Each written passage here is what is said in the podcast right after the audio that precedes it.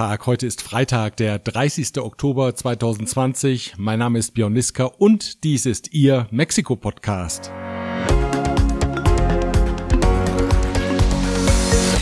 Nur noch wenige Tage sind es bis zur Wahl eines neuen Präsidenten in den USA und die mexikanischen Medien haben sich zuletzt verstärkt mit der Frage beschäftigt, wer der beiden Kandidaten die bessere Wahl für Mexiko wäre. Die Frage ist natürlich besonders aus wirtschaftlicher Perspektive wichtig. Es gibt ja den alten Spruch, dass es Mexikos Wirtschaft dann gut geht, wenn es der US-Wirtschaft gut geht. Wenn die USA aber einen Husten haben, bekommt Mexiko eine Lungenentzündung. Denn Mexikos Abhängigkeit vom US-Markt ist immens. Egal ob Avocados, Fernsehgeräte, Handys, Autos oder Medikamente, alles findet den Weg auf den größten Einzelmarkt der Welt. Täglich gehen Waren im Wert von knapp einer Milliarde US-Dollar von Mexiko aus über die Grenze in den Norden. Pablo Hiriat schreibt im Financiero, wichtigste Aufgabe der neuen US-Regierung sei die wirkungsvolle Bekämpfung der Covid-19-Epidemie, um die wirtschaftliche Erholung im Nachbarland anzukurbeln und Mexikos Wirtschaft, so seine Hoffnung, im Sog mit nach oben zu ziehen. Er traut eine wirkungsvolle Bekämpfung eher dem Demokraten Biden zu als dem amtierenden US-Präsidenten. Der habe ja in den vergangenen Monaten gezeigt, dass er das Covid-Problem nicht verantwortungsvoll angehe. Ein Selbstläufer sei aber auch eine Erholung der US-Wirtschaft nicht, schreibt Iriad weiter. Er erinnert daran, dass die Wirtschaft der USA im vergangenen Jahr ein Wachstum um 2,5 Prozent verzeichnete, Mexiko aber ein leichtes Minus registriert habe.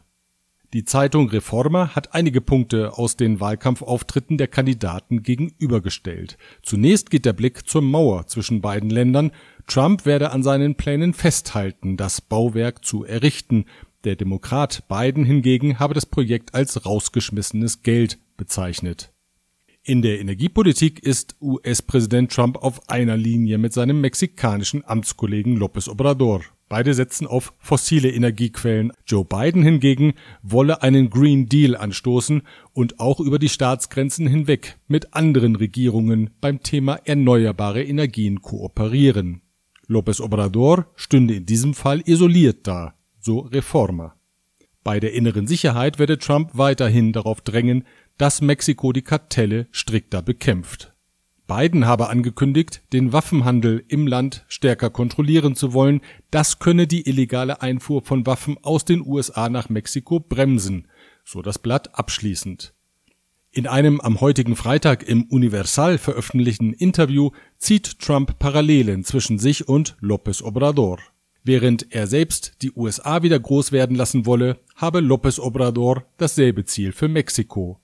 Also so etwa nach dem Motto Make America Great Again y Mexico también. Rosa Isela Rodriguez soll die neue Ministerin für innere Sicherheit werden. Das hat Präsident López Obrador am heutigen Freitag mitgeteilt. Allerdings habe sie zuvor keine Kenntnis von der Nominierung gehabt, deswegen habe sie ihm auch noch keine Zusage geben können. Rodriguez hat eine Ausbildung als Journalistin absolviert und bereits während der Amtszeit von López Obrador als Oberbürgermeister der Hauptstadt in Sicherheitsthemen mit ihm zusammengearbeitet. Derzeit hat sie für die Regierung die Aufsicht über die Seehäfen des Landes.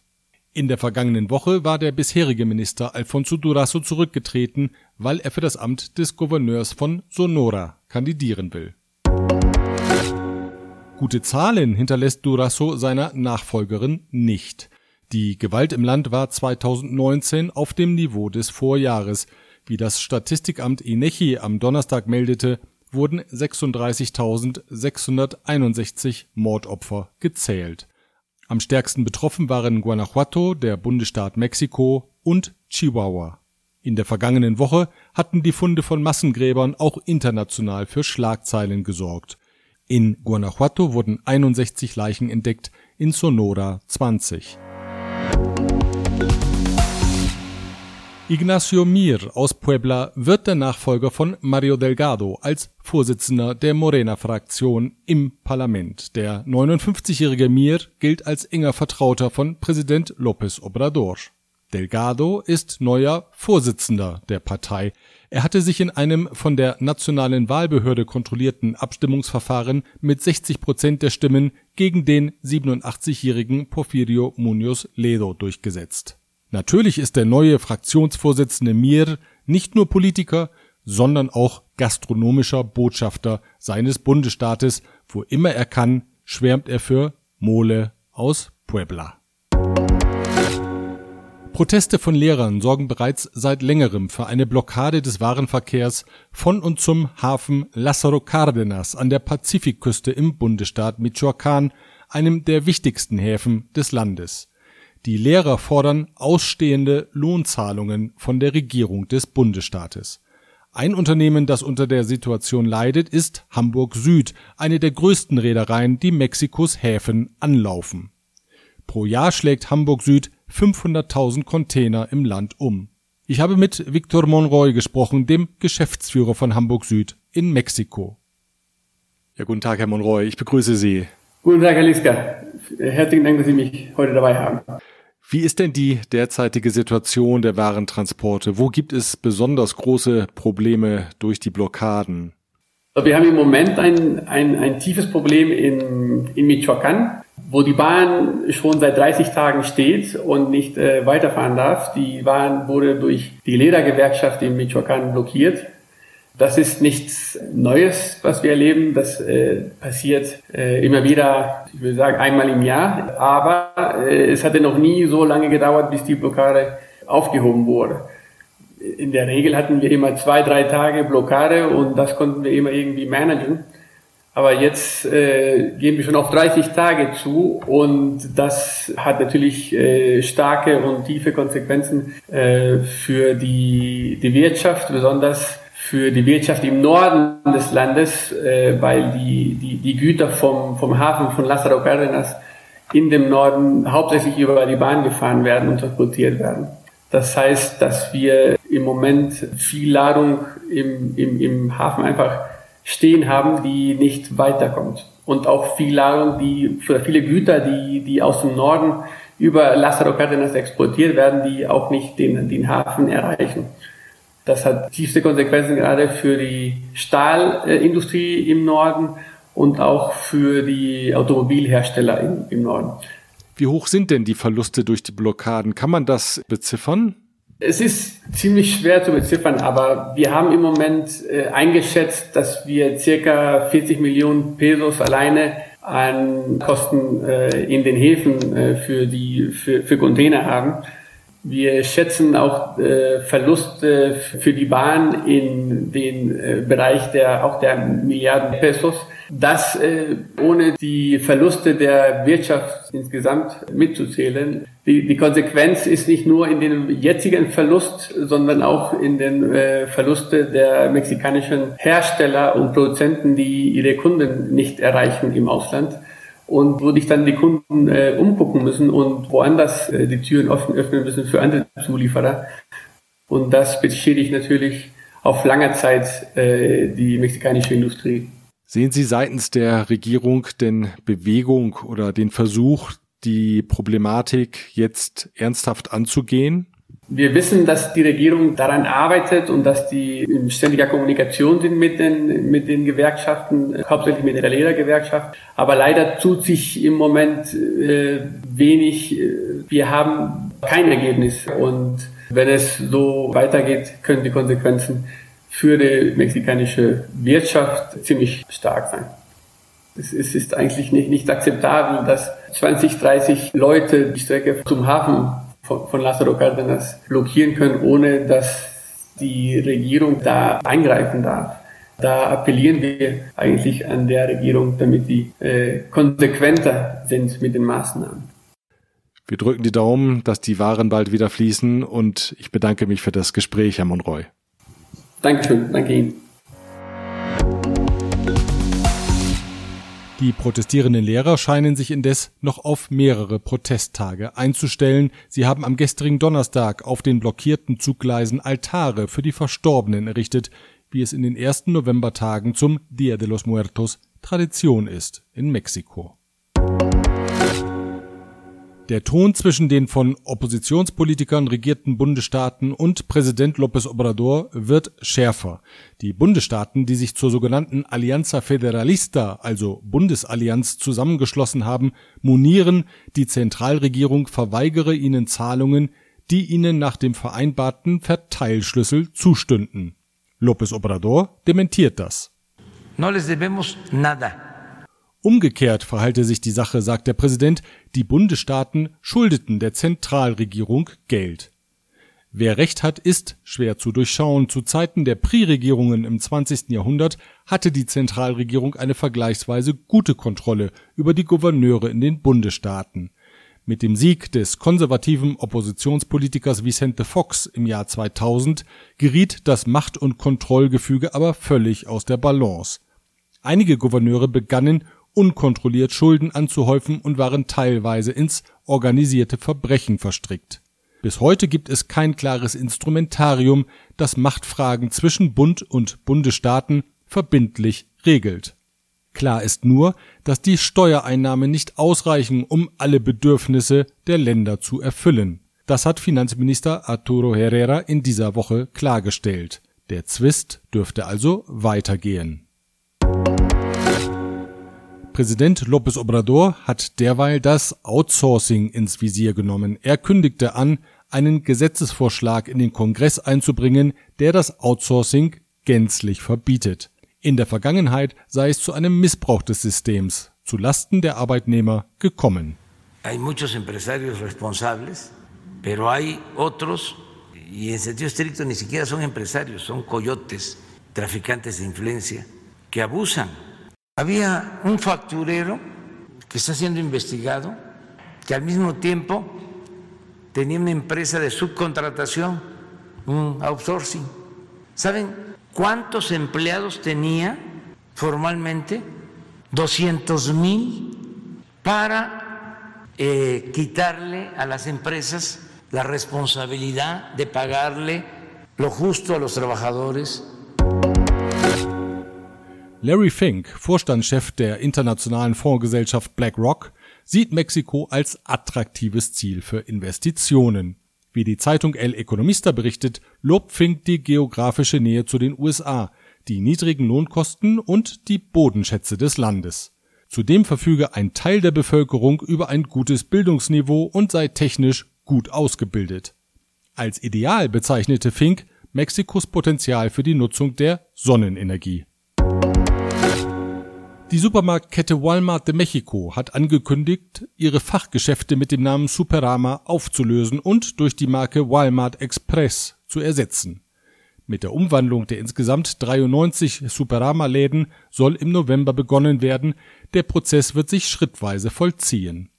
Beliebt sind die Superama-Geschäfte besonders, weil sie jenseits des üblichen Angebots Produkte auch deutschen Ursprungs in den Regalen haben, die sich andernorts nicht oder nur selten finden. Zudem gab es in der Vergangenheit regelmäßig eine Semana Alemanna, die im Walmart Express kaum ins Konzept passen dürfte.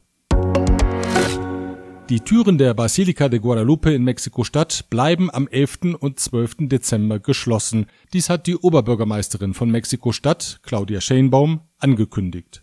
Die Maßnahme soll Ansammlungen von Pilgern zu Ehren der Jungfrau von Guadalupe verhindern.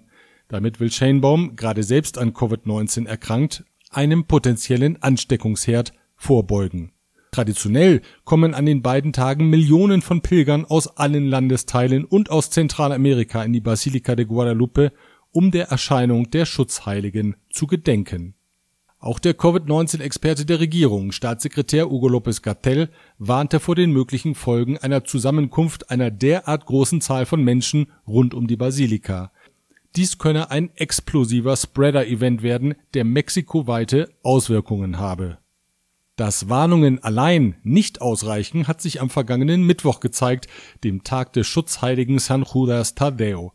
Obwohl die Stadtverwaltung dringend davon abgeraten hatte, die ihm gewidmete Kirche San Hipólito im Zentrum von Mexiko-Stadt zu besuchen, kamen bereits um Mitternacht 500 Menschen vor der Kirche zusammen, um dem Heiligen ein Geburtstagsständchen darzubieten. Von 6 Uhr früh bis 16 Uhr nachmittags wurden dann insgesamt 4300 Menschen gruppenweise in die Kirche gelassen, viele von ihnen mit unzulänglichem Mund-Nasenschutz oder auch völlig ohne einen solchen. Um 16 Uhr wurde das Gotteshaus aufgrund des großen Andrangs geschlossen. San Judas Tadeo gilt als Heilsbringer für besonders schwierige Anliegen. Unklar bleibt, wie viele Menschen bisher in Mexiko am Covid-19-Virus gestorben sind. Dass die offiziellen Zahlen nur einen Teil der Realität wiedergeben, hat nun das Gesundheitsministerium eingeräumt. Von Januar bis September habe die Übersterblichkeit im Land 193.000 Todesfälle betragen, hiervon könnten 140.000 in Verbindung zu Covid-19 stehen, teilte das Ministerium mit die Zahl ist höher als die kommunizierten gut 90.000 auf Covid-19 zurückgeführten Todesfälle. Am Mittwoch meldeten mexikoweit 54 Covid-Hospitäler eine Bettenbelegung von 100 Prozent, darunter fünf in Mexiko-Stadt sowie in Durango und jeweils vier in Jalisco, Chihuahua und Coahuila. Die Bundesstaaten Jalisco und Nuevo León haben derweil Einschränkungen wieder eingeführt, die bereits außer Kraft gesetzt waren. Sie sollen einen weiteren Anstieg der Infektionszahlen verhindern. So sollen die Supermärkte in Jalisco bis Mitte November täglich um 19 Uhr schließen und am Wochenende gar nicht öffnen. In Mexiko-Stadt erwägt Claudia Sheinbaum angesichts steigender Fallzahlen ebenfalls, die Geschäftszeiten einzuschränken. Darüber entscheiden will sie im Lauf der kommenden Woche. Geschlossen bleiben zum Monatsbeginn auf alle Fälle die Friedhöfe in der Hauptstadt. Die Gräber werden nicht festlich geschmückt wie in normalen Jahren. Claudia Schenbaum appellierte an die Bevölkerung, dennoch die orangenfarbenen Cempasúchil-Blumen zu kaufen. Die Produzenten sind auf den Verkauf angewiesen. In normalen Jahren setzen sie von Ende Oktober bis Anfang November tausende Tonnen der Blumen ab. Die Blüten werden vor die Eingänge der Häuser gestreut und weisen den Seelen der Verstorbenen den Weg zu ihrem Gedenkaltar. Zum Schluss noch eine gute Nachricht. Die Mitglieder der Deutsch-Mexikanischen Industrie- und Handelskammer, im Land besser bekannt als Camexa, blicken wieder optimistischer in die Zukunft. Dies zeigen die Mexiko-Ergebnisse der Konjunkturumfrage World Business Outlook vom Oktober.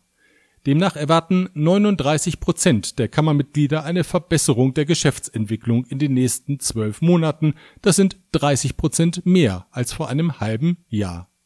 Und während im April nur ein Prozent angab, die konjunkturelle Entwicklung Mexikos werde sich im Laufe der nächsten zwölf Monate verbessern, sind jetzt schon wieder 22 Prozent dieser Ansicht. Infolge des Optimismus sind die Investitionsabsichten und die Absicht, Personal einzustellen, gestiegen. Ach ja, da ist noch etwas. Wenn Sie den Namen des neuen mexikanischen Helden Julio Urias nicht einordnen können, wir helfen gern weiter. Der in Mexiko geborene Werfer des Baseballteams der Dodgers aus Los Angeles hat die letzten Würfe des sechsten und letzten Spiels in der Finalserie gegen die Tampa Bays aus Florida geworfen. Die Bälle fanden sämtlich ihr Ziel, nämlich den Handschuh des Teamkollegen, während die Gegenspieler ins Leere schlugen. Und auch das kann Emotionen freisetzen.